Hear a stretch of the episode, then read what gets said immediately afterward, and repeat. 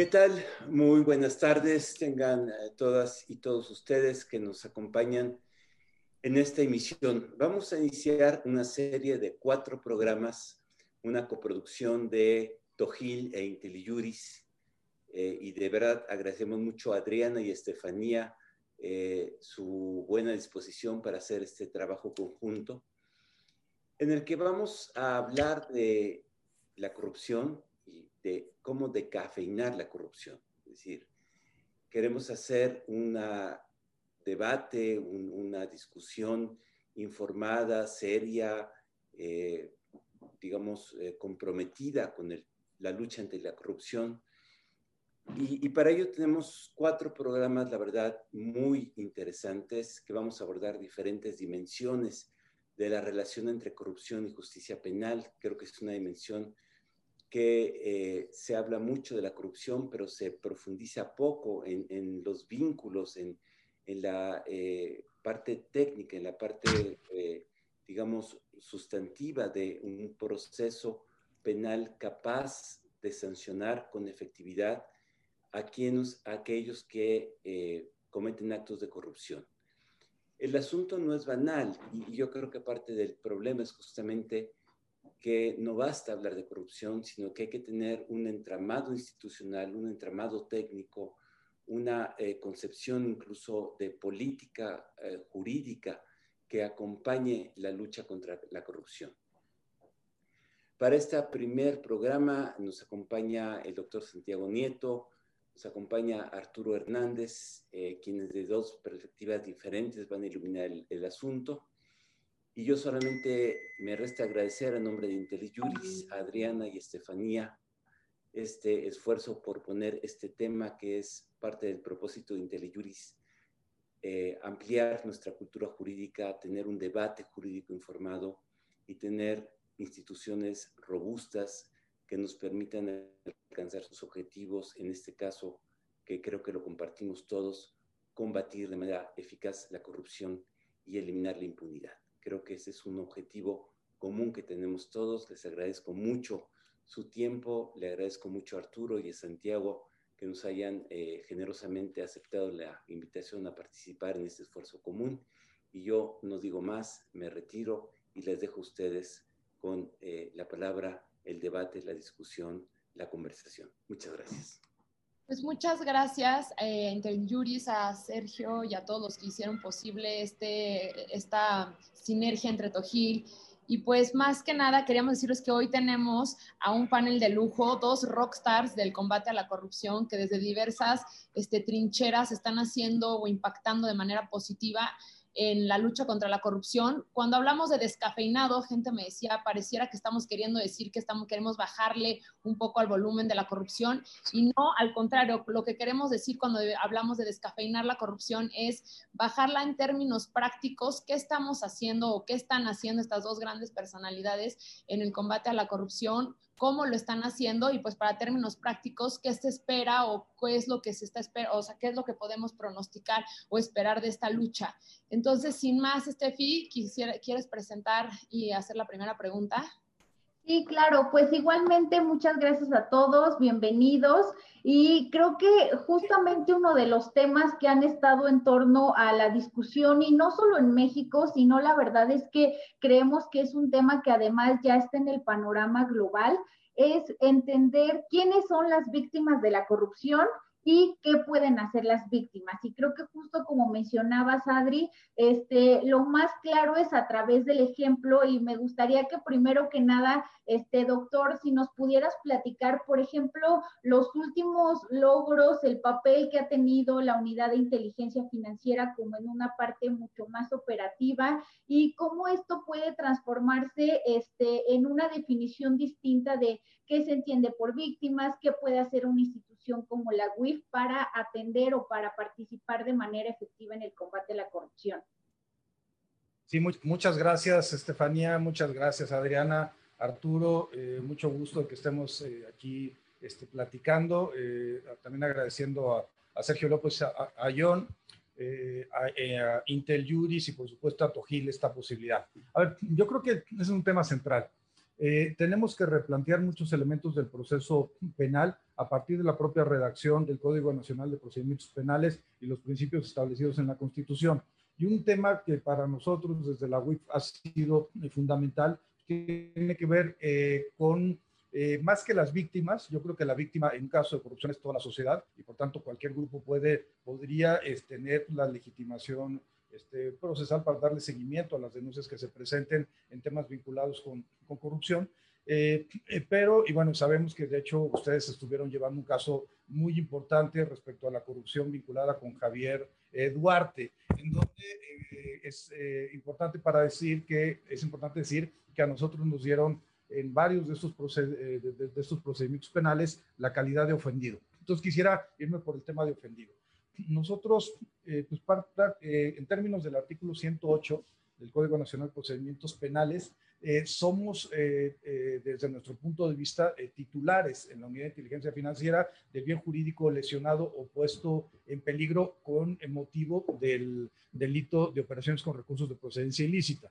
Un poco el argumento jurídico es que eh, pues al ser eh, México parte de Gafi desde el año 2000, eh, al haber aceptado las 40 recomendaciones, particularmente la 29 que nos establece la generación de una unidad central de inteligencia encargada, entre otras cosas, de proteger el sistema financiero y la economía nacional, si eso lo vinculamos con los propios, el propio objetivo de la ley federal eh, para identificar operaciones con recursos de procedencia ilícita, la ley antilavado, entonces creo que eh, fácilmente podemos llegar a la conclusión de que la Unidad de Inteligencia Financiera tiene a su cargo la protección de la economía nacional, del sistema financiero y por tanto el combate a cualquier tipo de acto que pretenda incorporar o introducir eh, eh, recursos obtenidos de manera ilícita dentro del sistema financiero.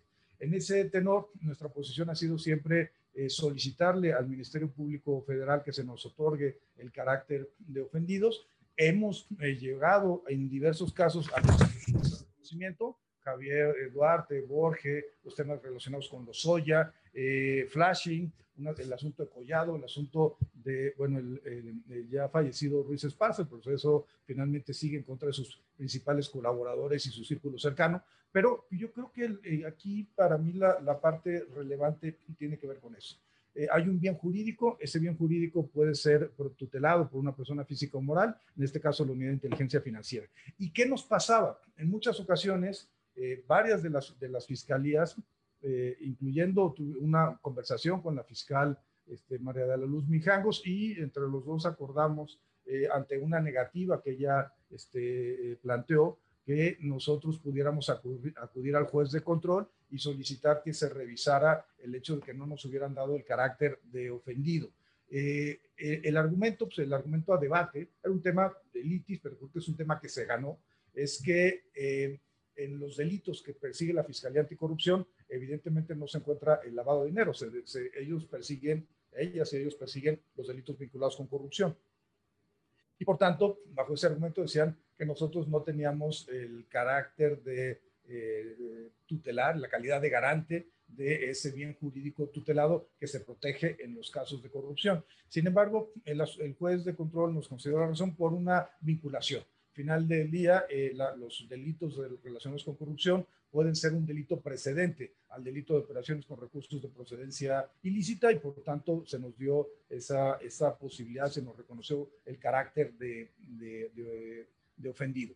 Yo creo que tenemos que empezar a repensar el proceso penal y la procuración de justicia en términos de eficacia, en términos de transparencia, en términos de rendición de cuentas. Yo creo que es importante empezar a pensar cuáles son eh, los vacíos con los que cuenta el modelo y, bueno, por supuesto, que podamos eh, ir perfeccionando nuestro sistema. A mí me preocupan mucho los temas de servicio civil de carrera, me preocupan mucho los temas de... Eh, de que no haya una, un órgano, digamos, técnico que esté supervisando, generando políticas públicas que pudieran servir para mejorar los modelos de procuración, porque al final del día podemos correr el riesgo de tener una ceguera de taller y pensar que todo lo que estamos haciendo es correcto cuando en realidad pueden obtenerse desde la academia, desde la sociedad civil, desde el derecho comparado, pues mejores herramientas, instrumentos para poder este, poder llevar a los responsables de temas de corrupción o de delincuencia organizada ante los tribunales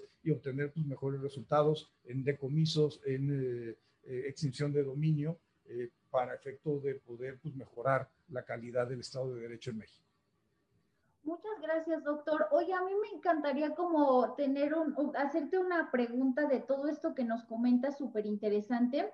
Creo que muchos de los que nos están escuchando seguramente habrá como posiciones divididas, ¿no? Algunas de, pero ¿por qué la WIF va a acompañar estos procedimientos como con una visión de una WIF completamente más administrativa? Pero creo que algo muy interesante que nos podrías compartir es para efectos prácticos cómo cambian los escenarios, es decir, ¿qué pasa en un procedimiento asociado, por ejemplo, a lavado y corrupción, en donde la WIF, digamos, le cierran la puerta y dice, tú no eres parte, no eres ofendido y no tienes nada que ver y solamente se presentó una denuncia? Versus un procedimiento en el que sí la WIF va activamente y puede participar. ¿Cuáles serían para ti como los puntos clave de, estos dos escenarios? A ver, yo creo que lo, mismo que ustedes vivieron con el asunto de, Javier Duarte, es decir, eh, ¿qué, ¿qué, ganamos con que se encuentre o se le reconozca el carácter de víctima a una organización de la sociedad civil o a un este, grupo en particular de personas? Pues ganamos transparencia en el proceso penal creo que eh, esta es una de las debilidades más importantes. ¿O qué ganamos con que se encuentre presente la UIF? Que finalmente pues, no será solamente el Ministerio Público Federal, sino el carácter de ofendido obligará a que tengamos una participación más eh, proactiva en cuanto a que se tenga la obligación del Ministerio Público de recibir, por ejemplo, eh, todas las pruebas, que todos los datos de prueba que sean aportados. Entonces, yo creo que, yo creo que el tema hay que verlo en ese sentido, en cómo podemos transparentar el proceso penal.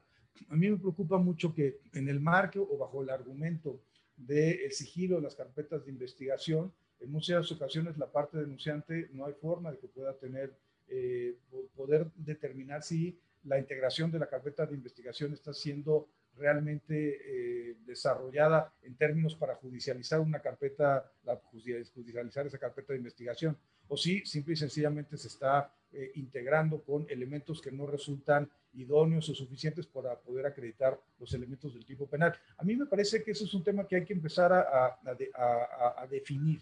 Es decir, creo que la transparencia no hace ningún daño. Creo que la presencia de otras organizaciones que puedan verificar cómo se está desarrollando el proceso no nos hace daño.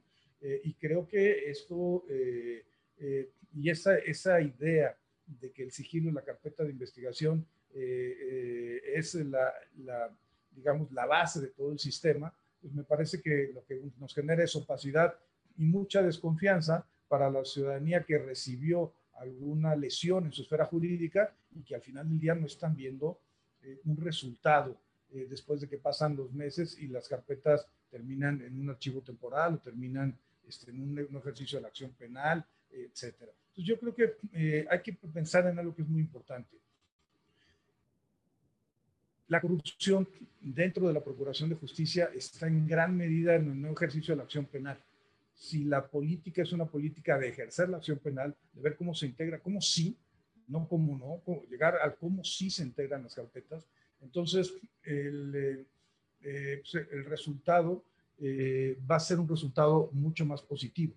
Pero la pregunta es, ¿qué ¿a quién se beneficia de la opacidad ¿Quién se beneficia de que no pueda haber, que la UIF no tenga el carácter de ofendido o que grupos de ciudadanas y ciudadanos en particular no tengan el carácter de víctimas en temas de corrupción? Pues evidentemente pues, la persona está siendo eh, el imputado, la persona que está siendo investigada por parte de la autoridad y por supuesto se genera un caldo de cultivo que puede estar vinculado con temas de corrupción relacionados con la Procuración de Justicia. Yo también tengo una pregunta. En el tema de reparación del daño, eh, hemos visto por la experiencia anterior que los casos llegan, aunque lleguen los pocos que llegan a ser sancionados, como que dejan de un lado la parte de reparación del daño. Por un lado tenemos la discusión respecto de si los delitos de operaciones de recursos de procedencia ilícita son materiales o no y si hay un derecho de reparación. Y por otro lado, en los temas de corrupción, ¿a dónde, en caso de sancionar o condenar esa reparación, quién tendría que quedarse esos recursos desviados? ¿Tenemos ahí alguna luz? Sí, hay una, el, tema es que si, eso también es un tema importante, si a alguien se le reconoce el carácter de víctima, entonces tendrá un grupo de ciudadanos o una organización o alguien, entonces tendrá derecho a recibir eh, pues, los recursos que, se, que hayan sido eh, extinguidos de la persona que cometió el acto de corrupción. Eh, también esto evidentemente se ha discutido mucho. La otra versión, otra, la otra expectativa, la otra, el otro planteamiento implica que en todo caso tiene que, al, ser un recurso que provino del Estado, tiene que devolverse ese recurso al Estado y las vías serían eh, el INDEP o sería la, la, Tesorería de la Federación. Yo creo que tendríamos que establecer un, un equilibrio en todos aquellos casos en donde ha habido una lesión para grupos o personas determinadas. Porque también sabemos que un acto de corrupción, pienso en el, tema de Javier Duarte, el tema de Javier Duarte o el tema de César Duarte o el tema de Roberto Borges, creo que ustedes me pongan. Finalmente hay una afectación para los derechos de las personas que formaron parte de las eh, jurisdicciones donde estos sujetos eh, gobernaron, en donde tuvieron una afectación a la calidad de vida y yo creo que esto es algo que tenemos que, que resolver. Pero yo creo que este equilibrio no es un equilibrio negativo, yo creo que habría que regresarle recursos al Estado, por supuesto, pero también hay que ver los mejores mecanismos para que las personas que hayan sido afectadas directamente, pues que es el, finalmente la diferencia entre ofendido y, víctima, la afectación directa que se puede, se puede recibir. Entonces, eh, los actos, yo, yo también he pensado, por ejemplo, desviar un poco, eh, ¿qué es lo que vamos a hacer con el congelamiento de cuentas? Hoy eh, lo hemos discutido mucho, eh, tenemos 7.500 millones de pesos congelados actualmente en el sistema financiero que se lo quedan los bancos. La pregunta es, ¿a dónde tiene que ir? ¿Tiene que ir al INDEP? ¿Tiene que ir a la, a TESOFE? Eh, es decir, tiene que ir a las víctimas, por ejemplo, en, temas, en los temas de trata de personas. ¿Tendría que ir a las víctimas de trata? Porque sí. Eh, tendría que ir, por ejemplo, en los temas de, de delincuencia organizada vinculados, por ejemplo, con delitos contra la salud a las personas afectadas, a mecanismos para la eh, rehabilitación de, personas adictas. Es decir, yo creo que, yo creo que el, tema eh, lo dividía en dos partes. Uno, el destino, pero sobre todo a mí lo que, lo que quisiera, que, creo que es importante que discutamos, es el procedimiento y la eficacia. Hoy en día, desafortunadamente, la extinción de dominio no ha alcanzado los, los eh, niveles que hubiéramos querido y el aseguramiento y el decomiso pues siguen siendo pues mecanismos eh, que eh, no son lo suficientemente ágiles, a diferencia del congelamiento de cuentas. El problema con el congelamiento de cuentas es que puede ser ágil, eh, pues, puede ser que una persona no promueva una garantía de audiencia, no promueva un juicio de amparo y entonces el dinero se quede en un banco ad infinito, ¿no? hasta que venga una decisión judicial que pueda decomisar ese, ese, ese eh, recurso que se encuentra en, los bancos. Entonces, yo creo que hay que ir planteando estas dos discusiones y sobre todo ver, plantearla, ¿cómo hacemos para que una reforma eh, constitucional que tuvo esta visión de mejorar los mecanismos de extinción de dominio realmente nos pueda servir a la, a la, sociedad y realmente nos permita recuperar activos? Hoy, en el tema de Gelavex, el punto central del grupo de expertos en materia de lavado de, dinero de la OEA, de lavado de activos de la OEA, eh, su tema central es recuperación de activos. ¿Cómo hacemos para mejorar los actuales estándares que tenemos a nivel hemisférico? Pues muchísimas gracias, doctor. Creo que sin lugar a dudas pones un montón de temas que tenemos que seguir discutiendo, pero en los que creo que por lo menos empezar a debatirlos es un gran avance. Y ahora quisiera como dar un poco un, giro y, y, que nos platiques, Arturo, creo que hemos hablado mucho de ministerios públicos, de qué hacen autoridades y sobre todo de esta idea que se tiene de que actos de corrupción o irregularidades que afectan a todos solo los cometen personas que forman parte de del gobierno o que son funcionarios públicos. Y creo que tú puedes este, contarnos eh, muchísimo de, de, este último caso en el que obviamente hemos estado en, en, conjunto, pero ¿cómo lo viste tú desde la parte ciudadana de la investigación? Cortarles un poquito de qué se trató, cómo investigaron el caso y cómo te sentiste como ciudadano pues ya llegando ante un tribunal. Pues bueno, eh, primero, este, muchas gracias. La verdad es que es un honor eh, estar con ustedes platicando de estos temas y, y de darle la importancia justo a, a lo que siempre hemos creído en los supercívicos, que si no somos capaces de resolver los problemas que tenemos frente a nuestras banquetas, pues no vamos a ser capaces de resolver los problemas más complejos del país, ¿no? Este, un, tumor empieza con una, una, célula que se va distribuyendo. Y eso yo creo que a, nivel corrupción, este, ese, siempre he pensado que cuál es el principal problema en nuestro país. Bueno, podríamos hablar de la corrupción, de la pobreza, de la desigualdad, del hambre, y, siempre, y, llego a lo mismo, no, es la apatía ciudadana, ¿no?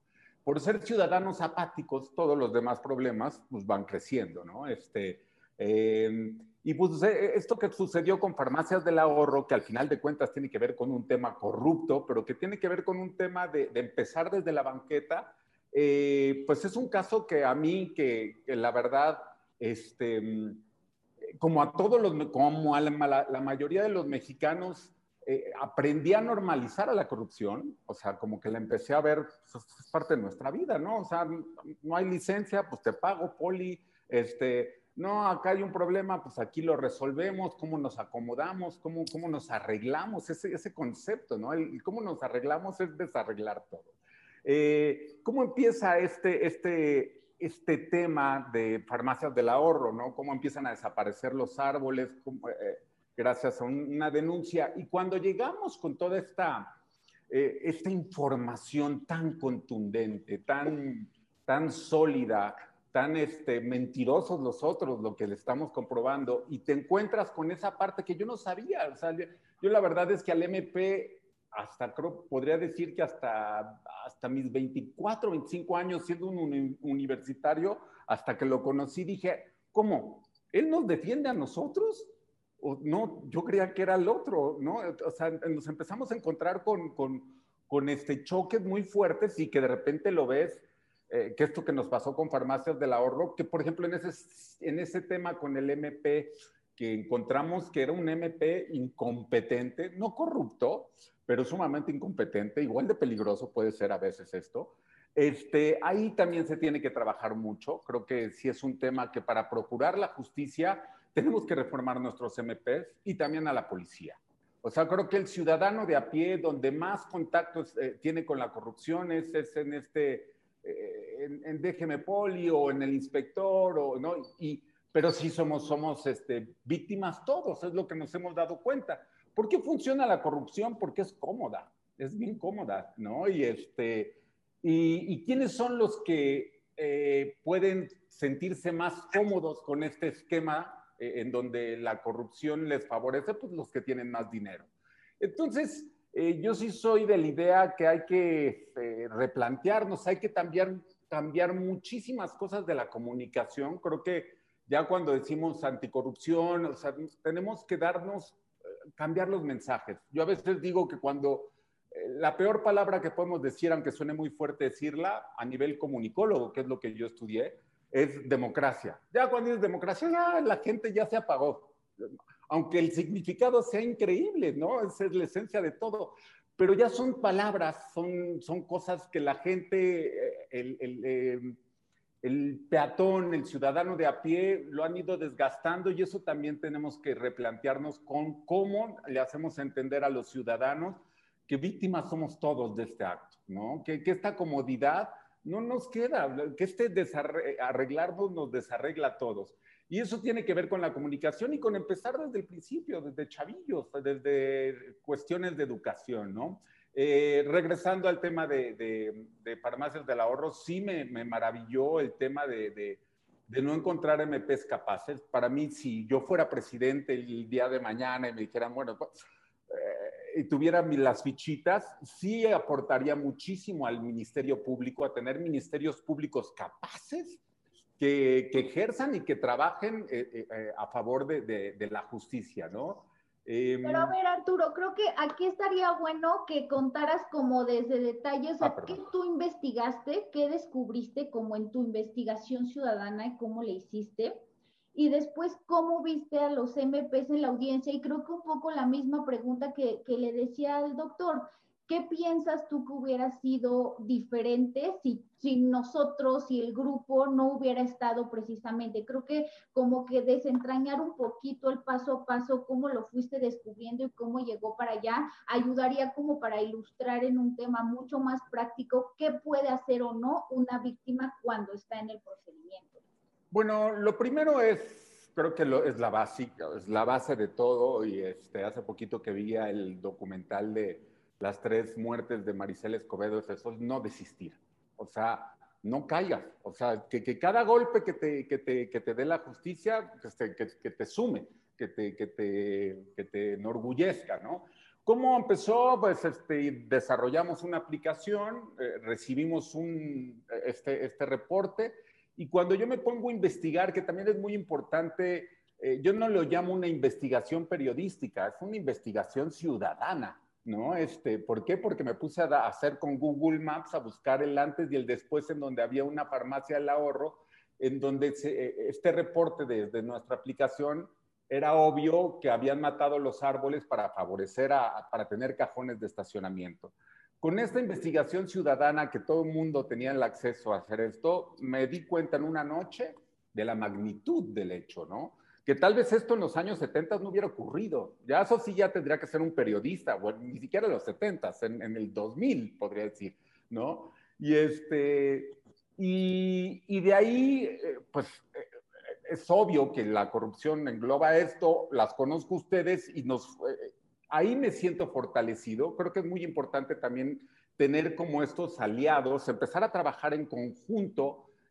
¿Por qué? Porque creo que ustedes tienen eh, ausencias que yo puedo complementar y, de la misma manera ustedes tienen virtudes y yo ausencias y, y, vamos juntos. Pero aún así eh, nos hemos encontrado con un golpe teniendo la maquinaria, teniendo a los All Stars de, mejores equipos, nos encontramos con estos, con estos choques en donde, eh, con esta evidencia tan fehaciente, en donde le estamos demostrando inclusive al juez, que después voy a platicar del juez, este, que, que, estas farmacias del ahorro eh, eh, eh, contratan a promolocales que son los que tiran los árboles, pero son los mismos, que ustedes lo investigaron y lo encontraron y son los mismos dueños, ya es como para que decir en una película, en un juicio, esperas el ta, ta, ya, silencio, ganadores ellos porque ustedes son los mentirosos.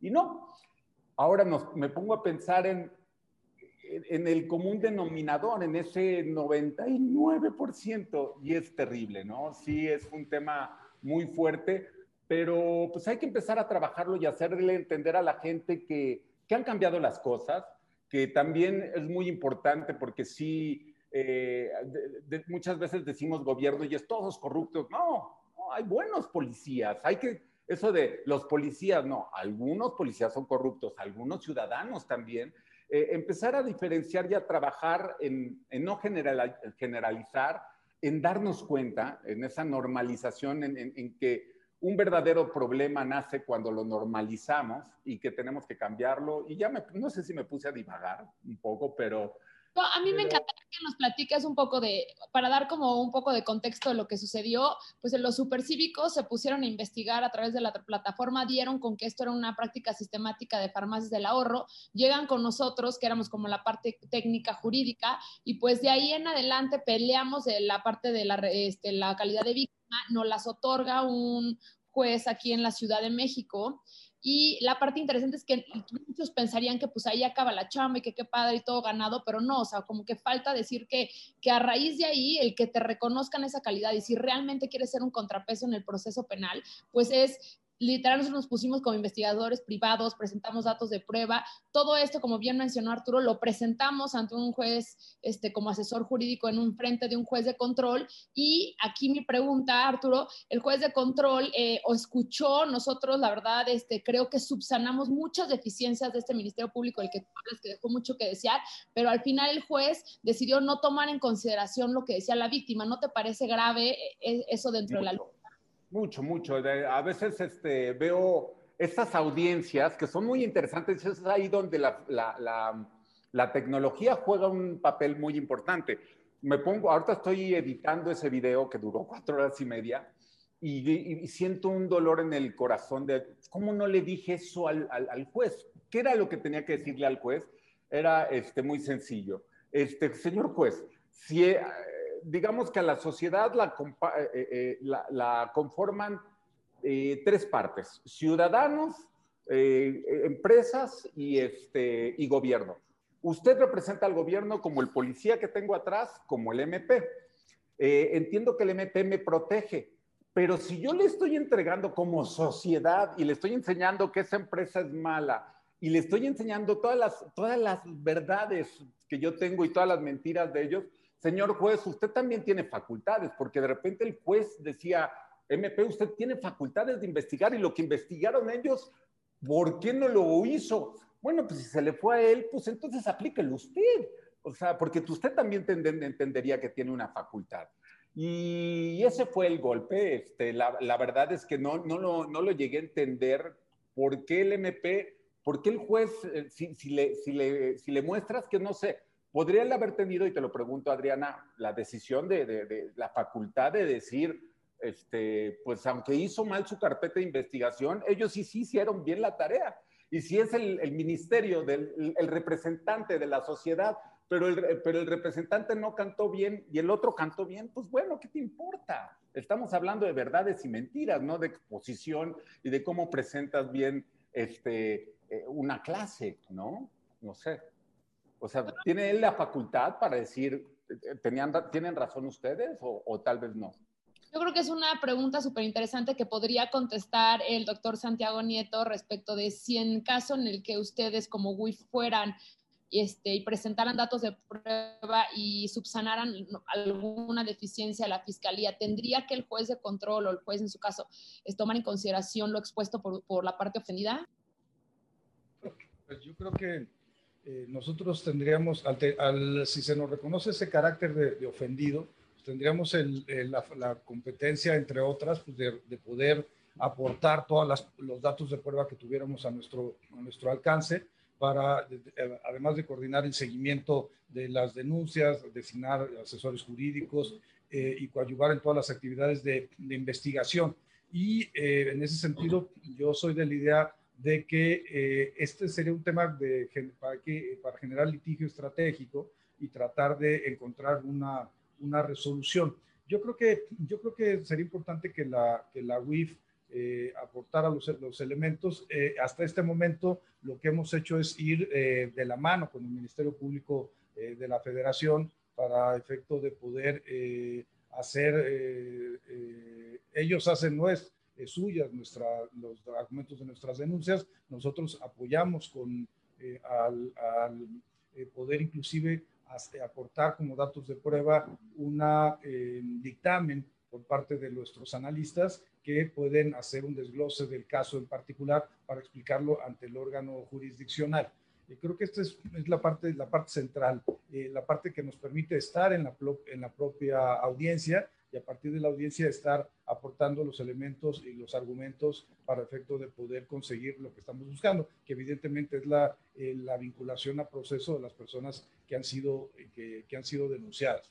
Entonces, eh, me parece que tenemos que ir en esa, en esa tónica y, eh, y, bueno, pues, poder ir avanzando en un sistema, insisto, que sea mucho más eficaz a lo que tenemos hoy en día porque los casos, la verdad es que son casos muy importantes. Veía hace, hace un momento, de este, en, este, en el caso que ustedes conocieron de Javier Duarte, que es interesantísimo cómo eh, habían eh, vendido a, eh, parcelas por 1.6 millones de pesos cuando el valor de la valúa era 253 millones.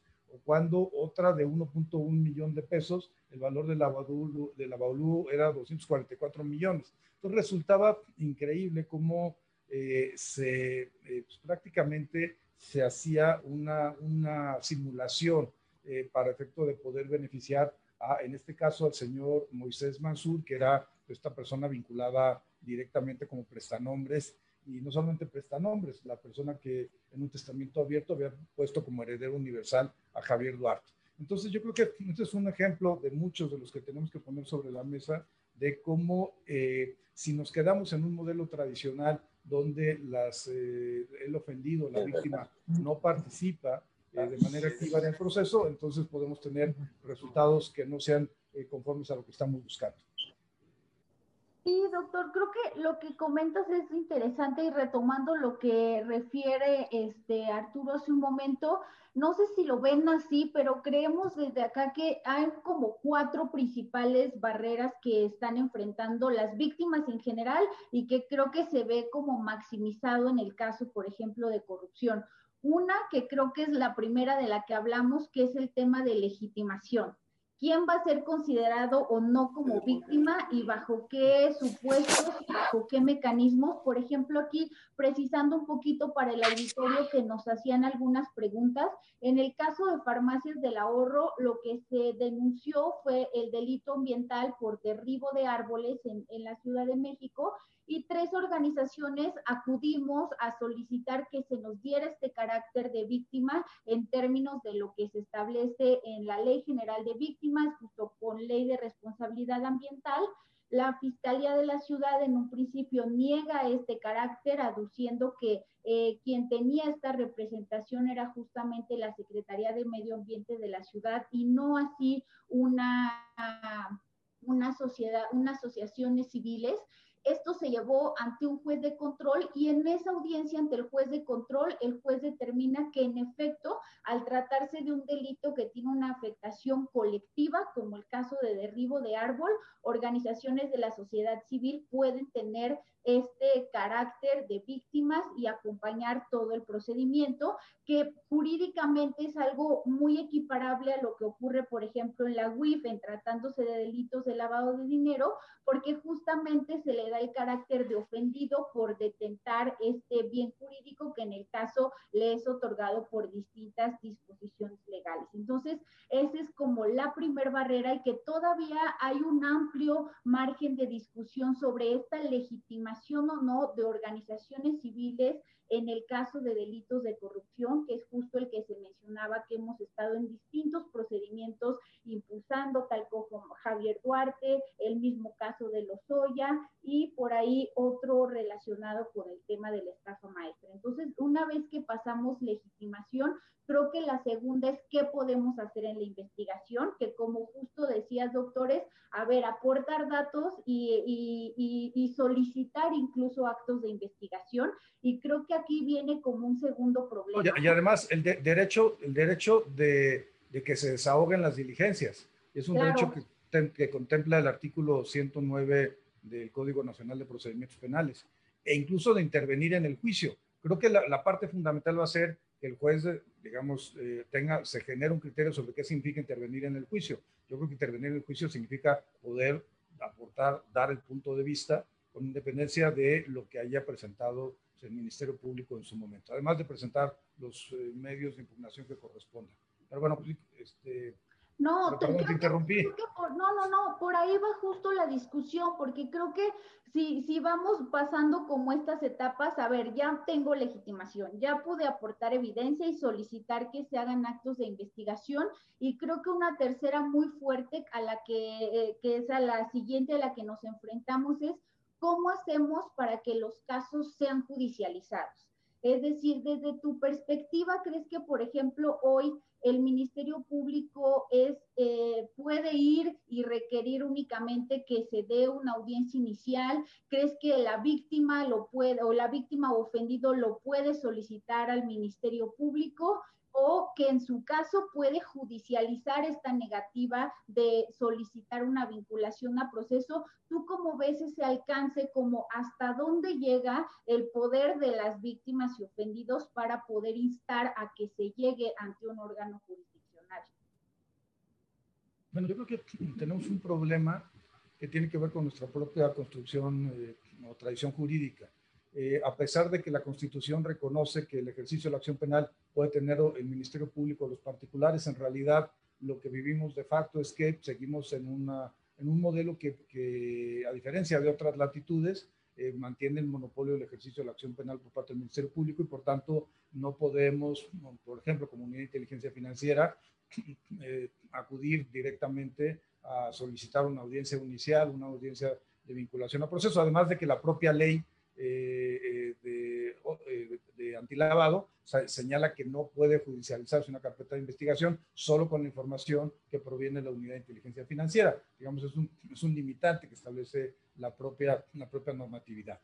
Ahora, yo creo que tanto víctima, la víctima, tanto en los términos del propio, del propio artículo 109, pues tienes esa, algo que decía Adrián hace un momento, ¿no? Lo de que se garantice la reparación del daño, por un lado, y por otro lado, la de intervenir en el, en el juicio eh, y poder eh, solicitar el desahogo de todas las, las diligencias. A ver, eh, yo creo que esta, esta posición eh, digamos, ante la, imposibilidad de que la UIF, por ejemplo, pueda ejercer la acción penal integrar una carpeta de investigación, tenemos que empezar a, replantear varias cosas conceptualmente. Primero, ¿qué tipo de WIF queremos? Como decían hace un momento, decías tú, Estefania, hace un momento, pues tenemos una, en México una WIF administrativa y por tanto lo que hace es recibir, analizar y diseminar información.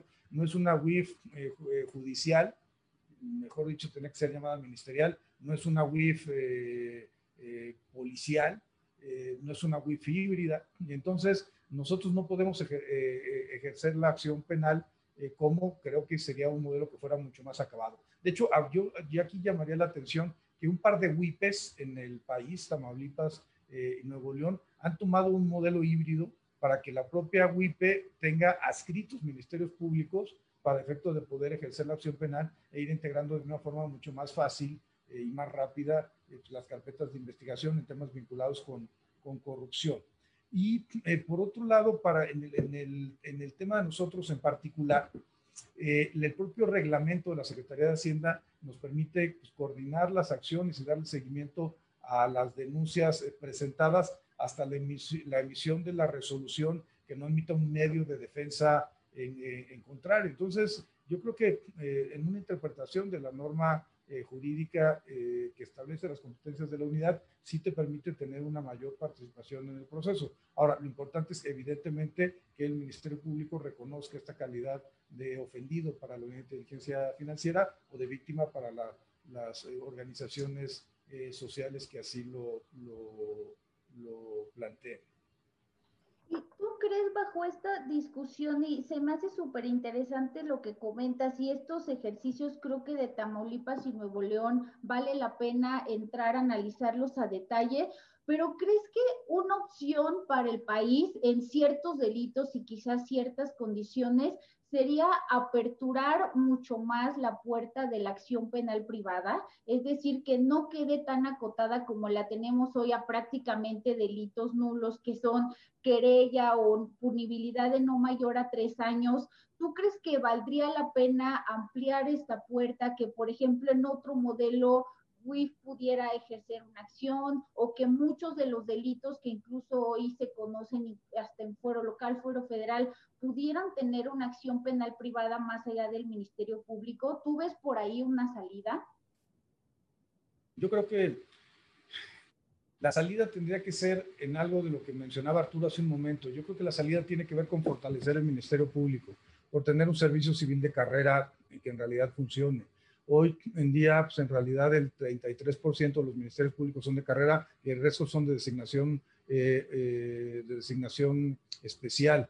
Hoy tenemos un tema también de falta de perspectiva de género en la Procuración de Justicia. Los altos cargos de ministerios públicos, de fiscales, hoy son ocupados básicamente por, por hombres y cuando encuentran ustedes a, una, a, un número de mujeres mayor, es cuando estamos en los, en los espacios más bajos de, de Ministerio Público Auxiliar, fiscal, eh, asistente, eh, y lo cual, pues, creo que te genera ahí una, una, eh, una, una, una, distinción. ¿Por qué lo digo? Porque aunque sería importante ir avanzando en la idea de que los particulares puedan ejercer la acción penal y modificar la normatividad al respecto en términos de lo que establece nuestra propia constitución, aunque sería importante que varias autoridades pudieran, eh, como puede ser la Auditoría Superior de la Federación o la propia Unidad de Inteligencia Financiera, ampliar su, eh, su eh, competencia para poder pues, ejercer o acudir ante el, ante el órgano jurisdiccional de manera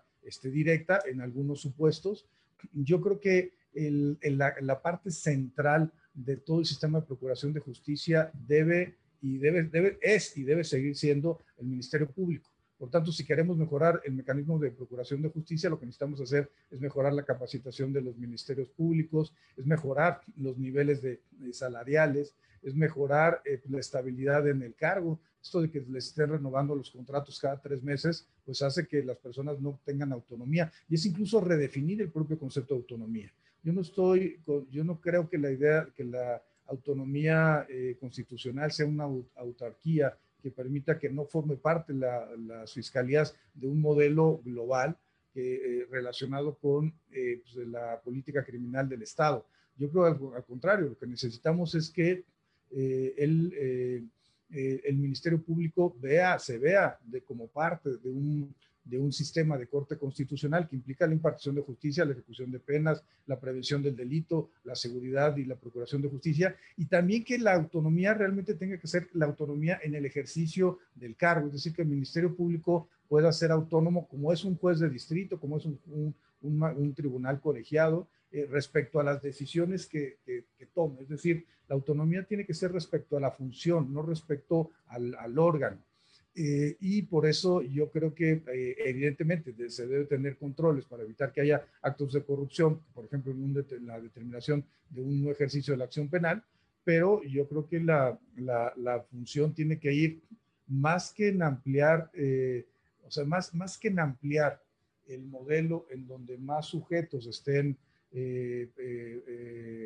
promoviendo la acción penal, eh, necesitamos que se mejore el sistema de procuración de justicia, que tengamos por sistemas informatizados que se encuentren homogenizados, que tengamos vinculación entre las fiscalías locales y la Fiscalía General de la República en cuanto al flujo de información, que tengamos esto que platicamos hace rato, que funcionen los mecanismos de supervisión de las políticas públicas. Eh, creo que ese tiene que ser el, el eh, creo que ese, ese, tiene que ser la, eh, pues la, la, base. Eh, creo que ese, y, por eso creo que el, punto central, aunque se pueda fortalecer la presencia de los particulares, aunque se pueda fortalecer la presencia de organizaciones como TOGIL o de instituciones como la Auditoría Superior de la Federación o la Secretaría de la Función Pública o la Auditoría de Inteligencia Financiera, creo que necesitamos mejorar el punto central del sistema eh, acusatorio, que es finalmente el Ministerio Público. Nos están llegando, la verdad, bastantes preguntas muy interesantes, pero creo que sin duda una bastante controversial y que, y que da mucho para análisis y que creo que para allá estaríamos, tendríamos que voltear a ver, es si creen que existe un derecho humano o un derecho como tal a vivir en un ambiente libre de corrupción. Este, doctor Arturo, ¿qué piensan? ¿Cree que es como un derecho? ¿Creen que es consecuencia de otros derechos? ¿Cuál es su opinión al respecto? Bueno, un poco eh, retomando lo que estamos hablando de los MPs y después encaminando para responder por ahí. Em, yo creo que a los MPs eh, habría que decirles, y que yo no lo había escuchado hasta que estuve con un juez y, y escuché la palabra facultad, ¿no? Es una facultad, o sea, es, es, un don, ¿no? Este, tú puedes agarrar y ir a, que investigues por qué no lo utilizaste. Entonces, ese don se tiene que ejercer, eh, ese, ese don, más allá de que sí, les tenemos que pagar mejor y tenemos que prepararlos mucho mejor, se tiene que hacer sentir el MP como un, eh, eh, como si tuviera eso, ¿no? Como, como un don y, y, la sociedad ahorita utiliza ese MP y, lo, y es de las peores percepciones, a diferencia de un juez. Cuando en este caso de farmacias del ahorro yo sentí que los dos tuvieron la culpa, ¿no? Como, bueno, no están haciendo bien su trabajo. Hablando un poco sobre eh, la pregunta que hacías del derecho, a mí me parece que sí hay que ser como, estamos tratando los problemas más imperantes de la humanidad, pero no los estamos resolviendo a tiempo. O sea, sí creo que necesitamos meter como un turbo y necesitamos cambiar como muchos conceptos. Por ejemplo, el tema ambiental en el que estamos con farmacias del ahorro se me hace eh, esencial.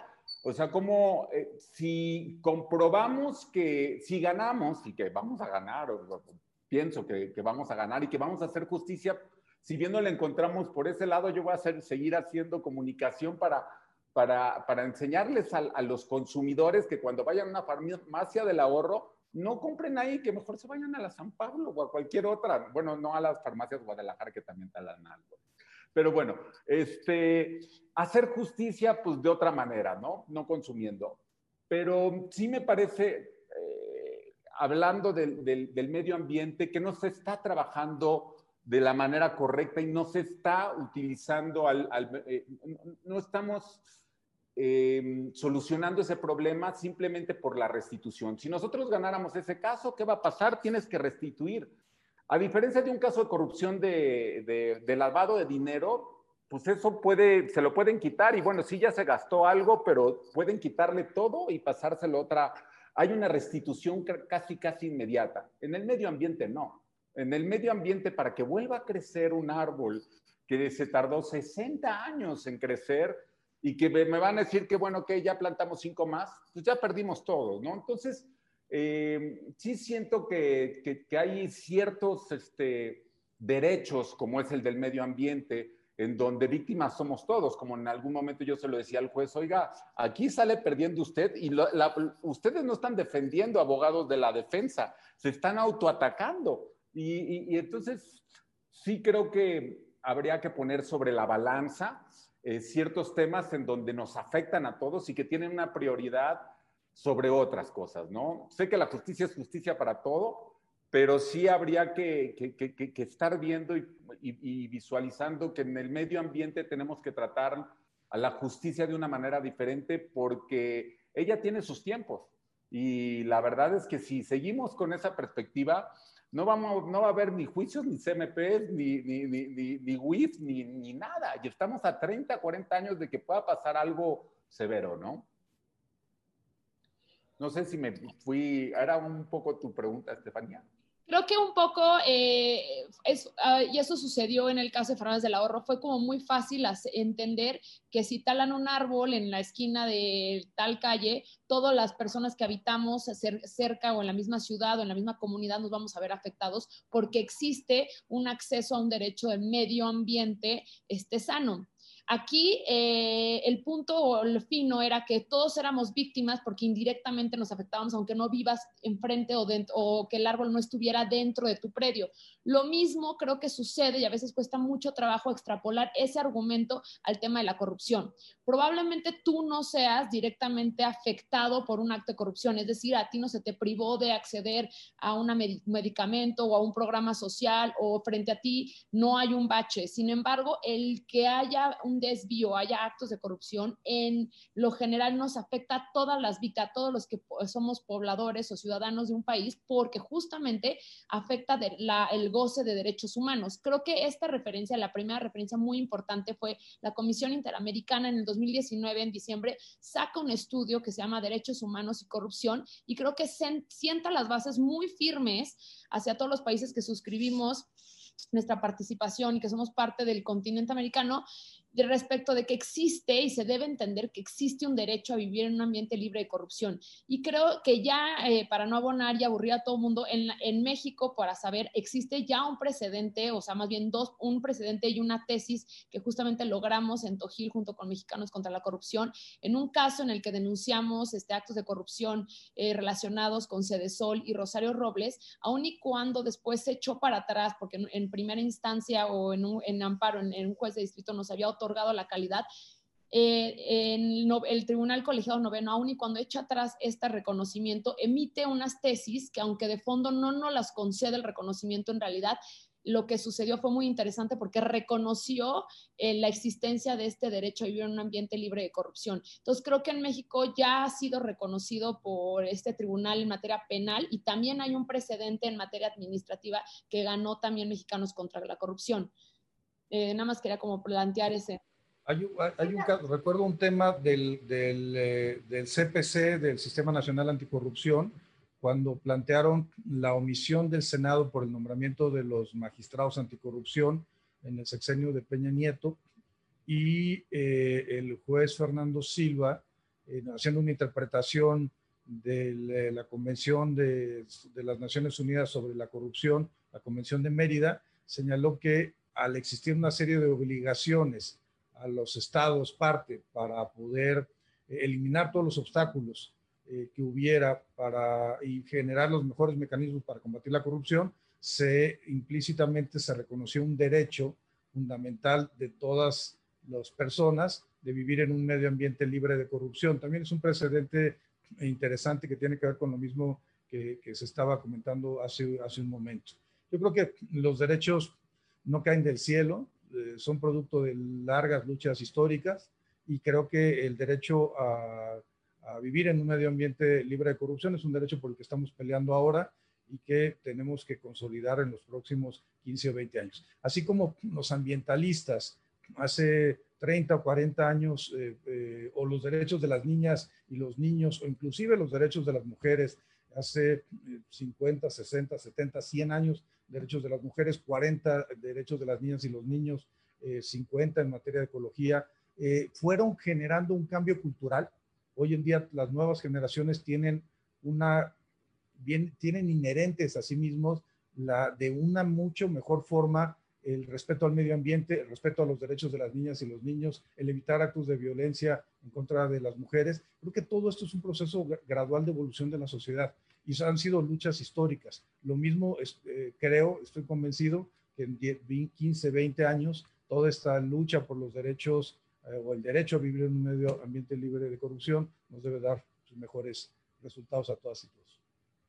Oye, doctor, y aquí te mandan una pregunta muy específica que creo que además abona mucho a la discusión como qué puntos dirías que tú que son claves para también este, retomar y seguir impulsando el Sistema Nacional Anticorrupción, que creo que en efecto como que por momentos pareciera que se nos ha quedado también un poquillo olvidado y ahorita que mencionabas este precedente del CPC, pues es súper importante. ¿Qué crees que le está haciendo falta y para dónde crees que en general, no solo en el sistema, sino dónde para dónde deberían ir como nuestros esfuerzos como país para atender esta problemática?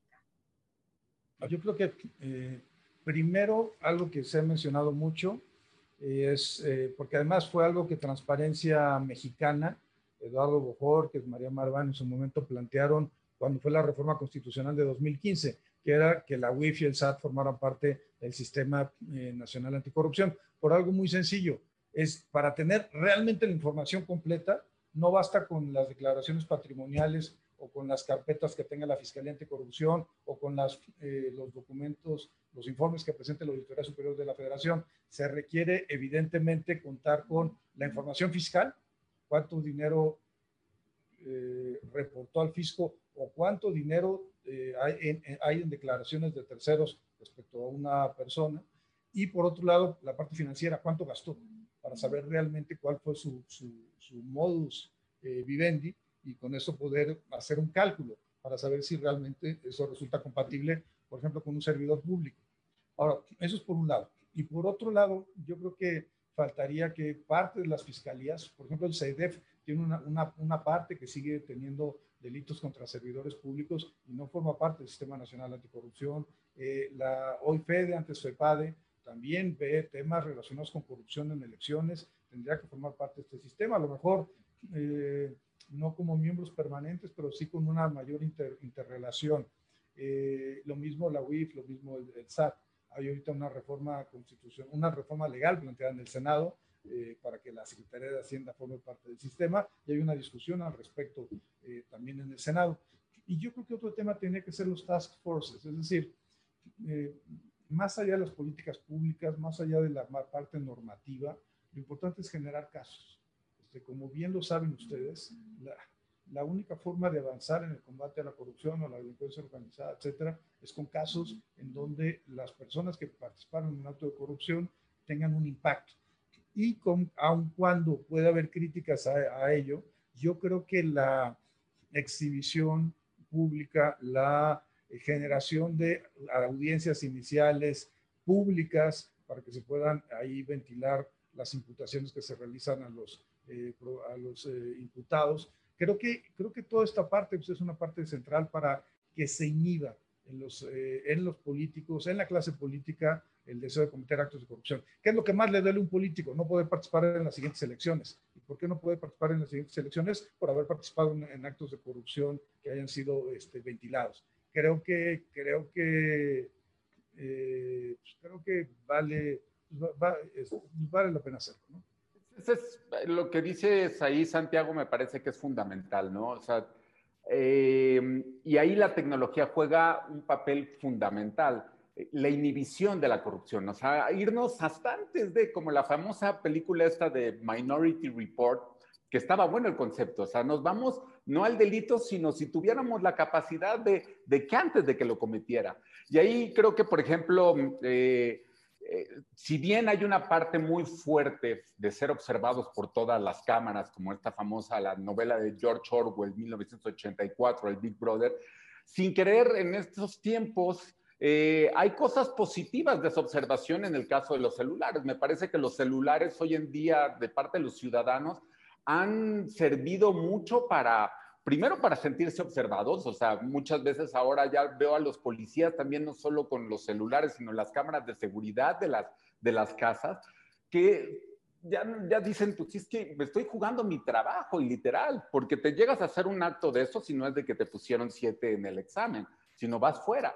Entonces creo que eh, eh, también la tecnología con estos juicios en donde todo lo que pasó lo puedes observar, lo puedes debatir, puedes impugnarlo, eh, no sé mucho de términos jurídicos, pero se, va avanzando. Este, yo sí creo que, por un lado, estas nuevas generaciones son más conscientes, pero también estas nuevas generaciones, y este, es una combinación de ambas cosas, les falta calle, nos falta salirnos de ser los guerrilleros del clic, de, resolver todas las cosas por medio de, denunciar porque, ay, sí lo vi, y, no, vámonos más allá hay que trabajar, hay que hablar. Me ha tocado muchos casos, ¿no? En donde voy y dialogo con el amigo, oye, hace poquito me tocó estar en el Parque Chapultepec, que eran, estoy seguro, todos, este, gente con estudios, en donde eran una reunión de 50 personas echándose su vino y su gruyer, y pues llegó el policía y les dijo, no, no se van a ir de, aquí. Y, y cómo eh, me acerqué a ellos a dialogar y a decirles lo que están haciendo está mal, está, es terrible, al final nos está afectando a todos y yo creo que alzar la voz, ir, eso viene en las nuevas generaciones, inculcarles eso de no quedarse callados, pero en todo, ¿eh? desde una colillita hasta las cosas más, más grandes nos, nos va a ayudar, ¿no? Y, este, y ahí la tecnología creo que puede, puede ser una herramienta fundamental para acelerar ese proceso que ya lo estamos atacando, pero vuelvo a lo mismo, no a, los, no a la velocidad necesaria para resolverlo. Oigan, pues muchísimas gracias a los dos. Creo que nos, nos, vamos con más tareas de las que veníamos llegando y si quieren para hacer un, un breve cierre, si quisieran hacer un, un, breve comentario y la verdad les agradecemos mucho los temas. Creo que algunos ya más avanzados, creo que en otros nos falta mucho por debatir, pero creo que sin duda este tema de cómo combatir la corrupción pues sigue dando mucho y tenemos no solo para pensar, sino para ocuparnos?